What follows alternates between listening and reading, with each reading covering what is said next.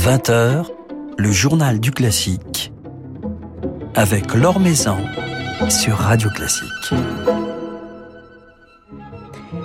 Bonsoir à tous. Depuis cinq ans, depuis ses débuts et premier triomphe à l'Opéra de Paris, Preti Yende entretient une relation toute particulière avec le public français, un public que la soprano sud-africaine retrouvera lundi soir au Théâtre des Champs-Élysées, où elle donnera un récital exceptionnel, et elle sera à cette occasion notre invitée ce soir. Avant cela, avant d'échanger quelques mots avec Preti Yende, jetons un rapide coup d'œil sur les autres temps forts de l'actualité musicale. Le quatuor Enchanté fêtera ses 20 ans dimanche à l'Européen dans le 17e arrondissement. Ce quatuor de clarinette s'est notamment distingué dans sa démarche de transmission, de diffusion du répertoire classique auprès d'un large public, dans sa recherche de nouvelles formes de concerts, dans ses collaborations avec euh, des comédiens et d'autres artistes venus de différents horizons. Dimanche à l'Européen, ces quatre musiciens présenteront le programme de leur tout récent album Opéra en diva, à savoir des transcriptions de pages emblématiques du répertoire lyrique de Johann Strauss à Puccini en passant par Dvorak, Verdi, Massenet ou encore Ponchielli. Kazuki Yamada retrouvera dimanche ses musiciens de l'Orchestre Philharmonique de Monte-Carlo à l'auditorium Régnier 3 de Monte-Carlo. Un concert placé sous le signe des commémorations du centenaire de la disparition du prince Albert Ier reflétant la passion du souverain pour la musique et ses liens d'amitié qu'il entretenait avec bien des compositeurs. À l'instar de Gounod et de Franck, dont Kazuki Yamada dirigera des symphonies, et de Camille Saint-Saëns, ami très cher du prince, dont Truls Mörk viendra interpréter le premier concerto pour violoncelle, un concert qui sera capté par les micros de Radio Classique. Les micros de Radio Classique qui étaient présents le 12 novembre dernier à la Fondation Louis Vuitton pour le récital d'une toute nouvelle étoile du piano, Johan Levanon, jeune pianiste israélien de seulement 17 ans, mais déjà considéré comme un prodige, voire comme un phénomène, depuis son premier récital au Festival de Verbier il y a deux ans. Johan Levanon donnait à cette occasion l'un de ses premiers concerts parisiens à la Fondation Vuitton et il s'était montré particulièrement généreux, présentant un audacieux programme associant les variations sérieuses de Mendelssohn, la fantaisie opus 17 de Schumann, la sonate en si mineur de Liszt et la rhapsodie blue de Gershwin.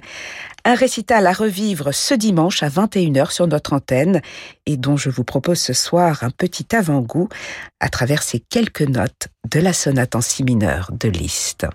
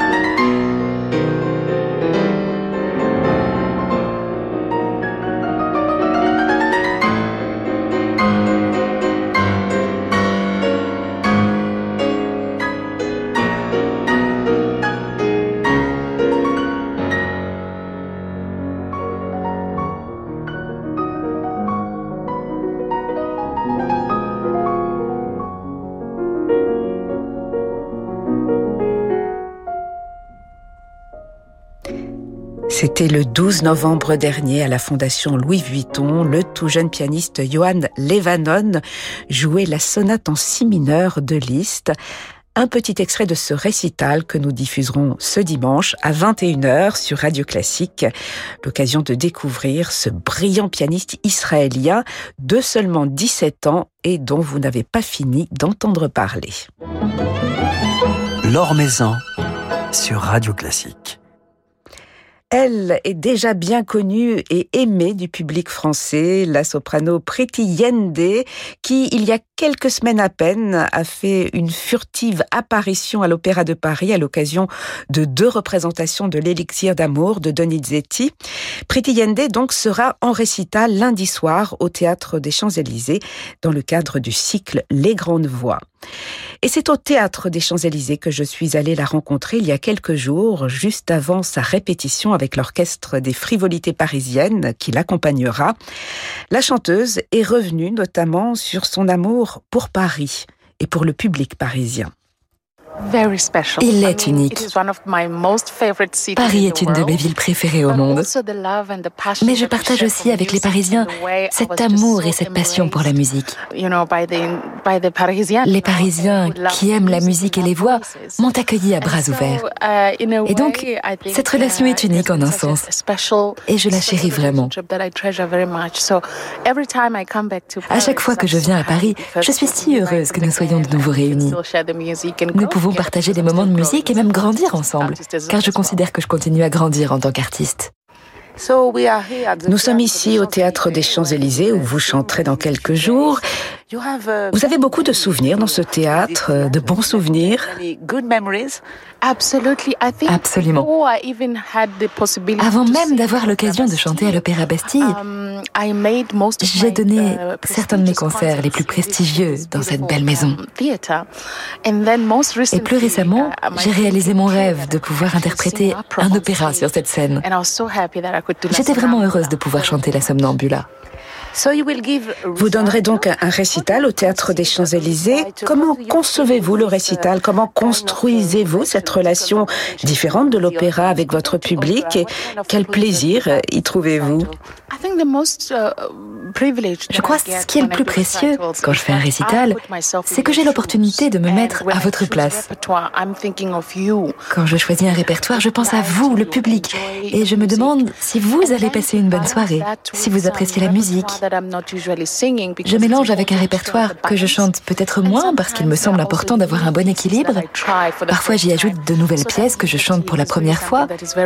Et cette liberté de choix, c'est vraiment un privilège si l'on compare à l'opéra, dans lequel tout est déjà prévu. Cette liberté est merveilleuse.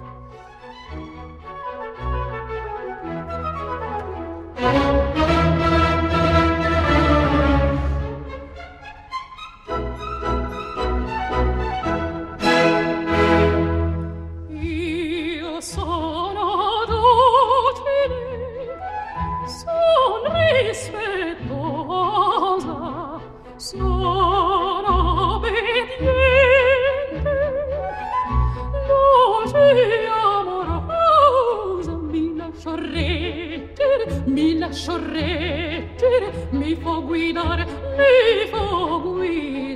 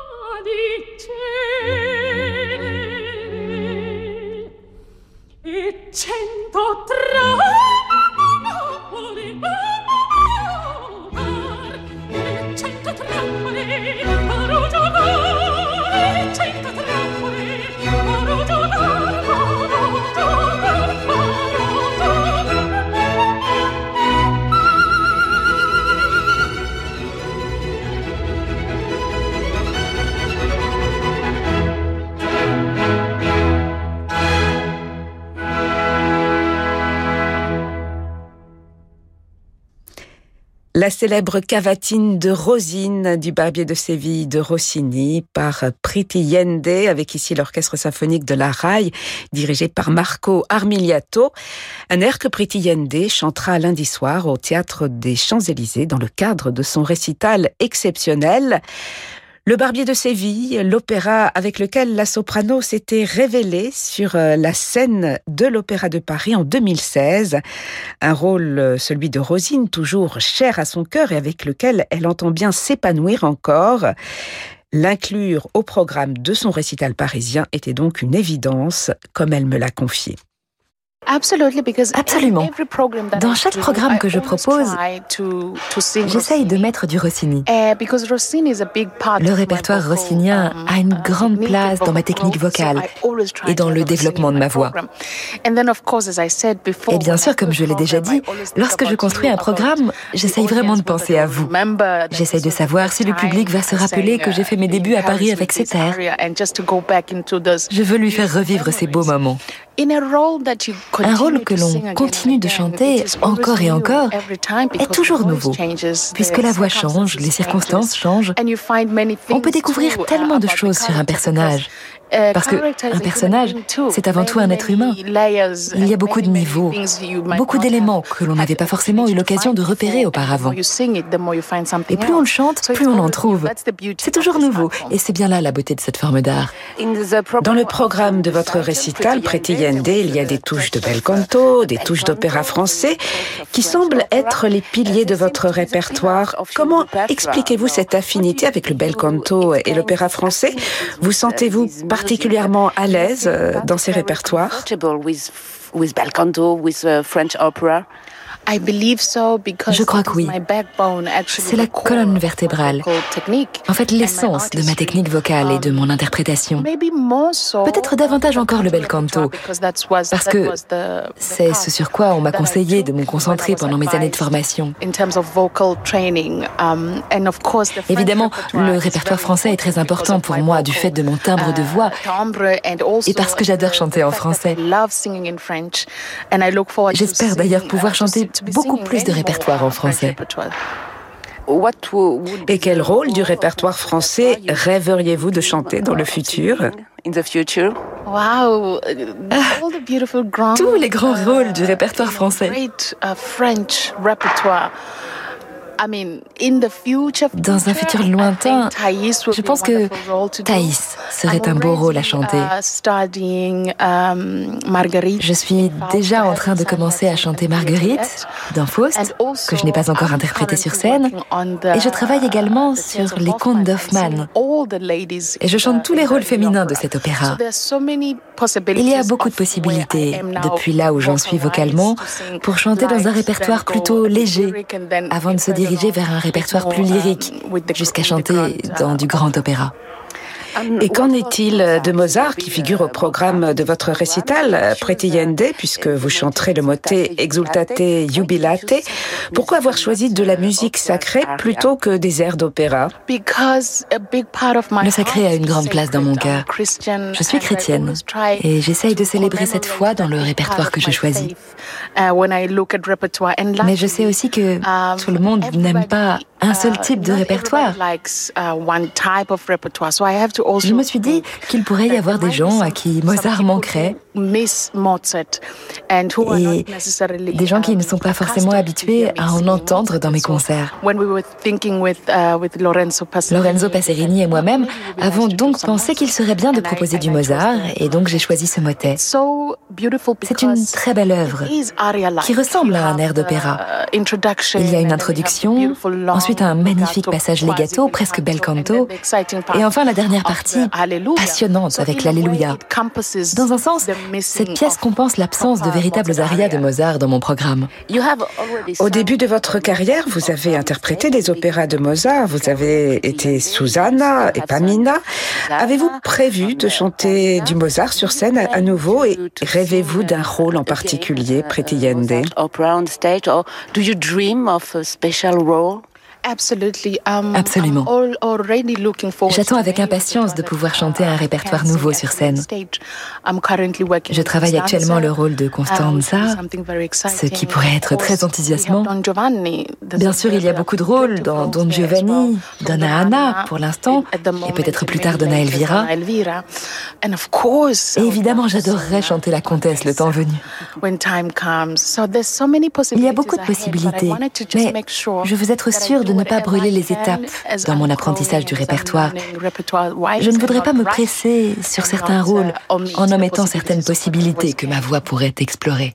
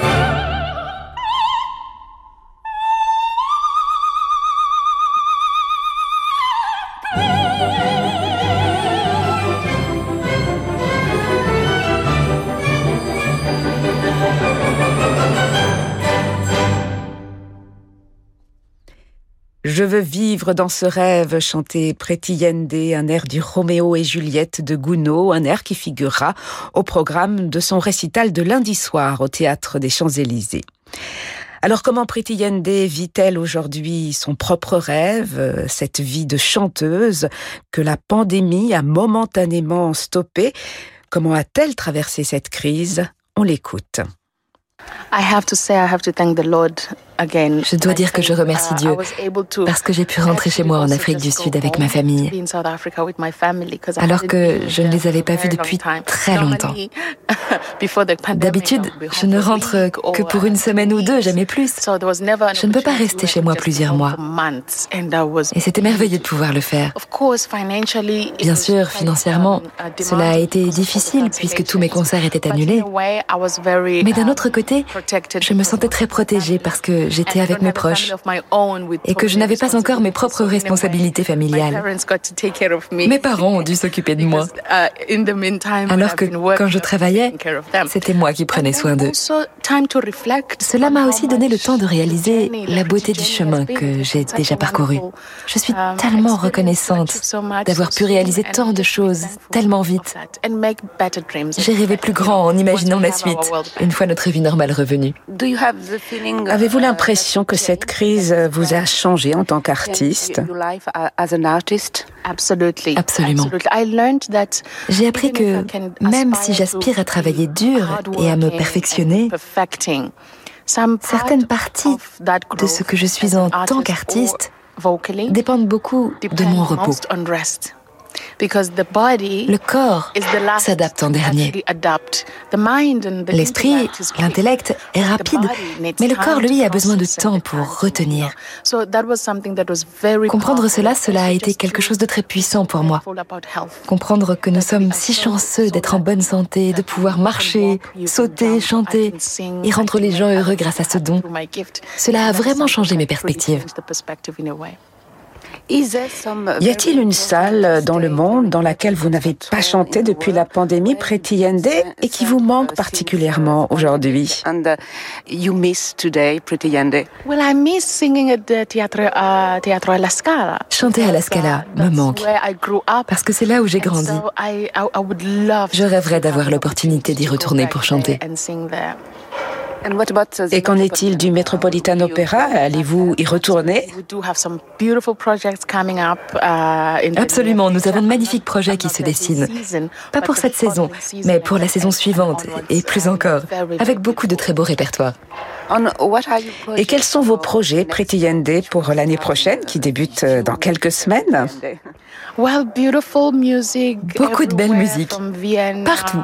Depuis Vienne, où je ferai des concerts, jusqu'au Royal Opera House de Covent Garden, où je chanterai la Traviata.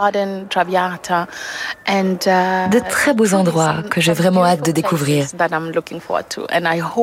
J'espère que ces projets ne seront pas remis en cause par l'épidémie de Covid. Et nous l'espérons aussi. Merci beaucoup. Merci à vous.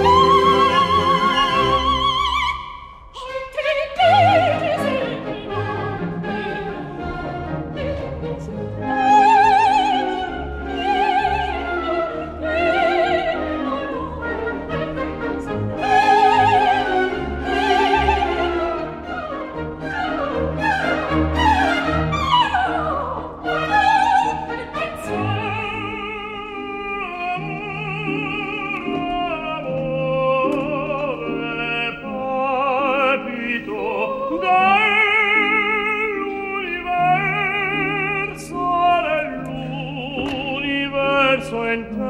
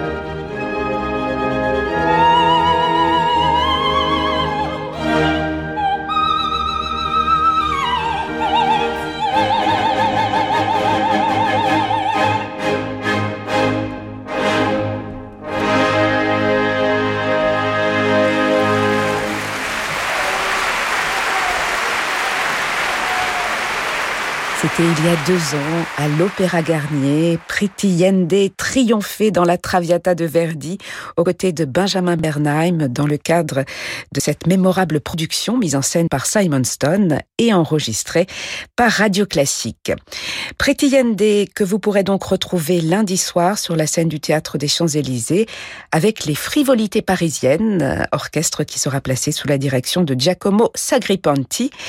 Un récital placé sous le signe du bel canto, de l'opéra romantique français et de Mozart. Voilà, c'est la fin de ce journal du classique. Merci à Charlotte Toro-Lassalle pour sa réalisation. Lundi soir, c'est le pianiste Andras Schiff qui passera un moment avec nous.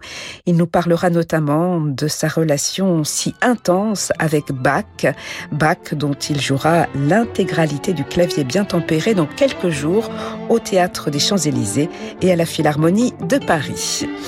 Mais tout de suite, je vous laisse en compagnie de Francis Drezel. Très belle soirée à l'écoute de Radio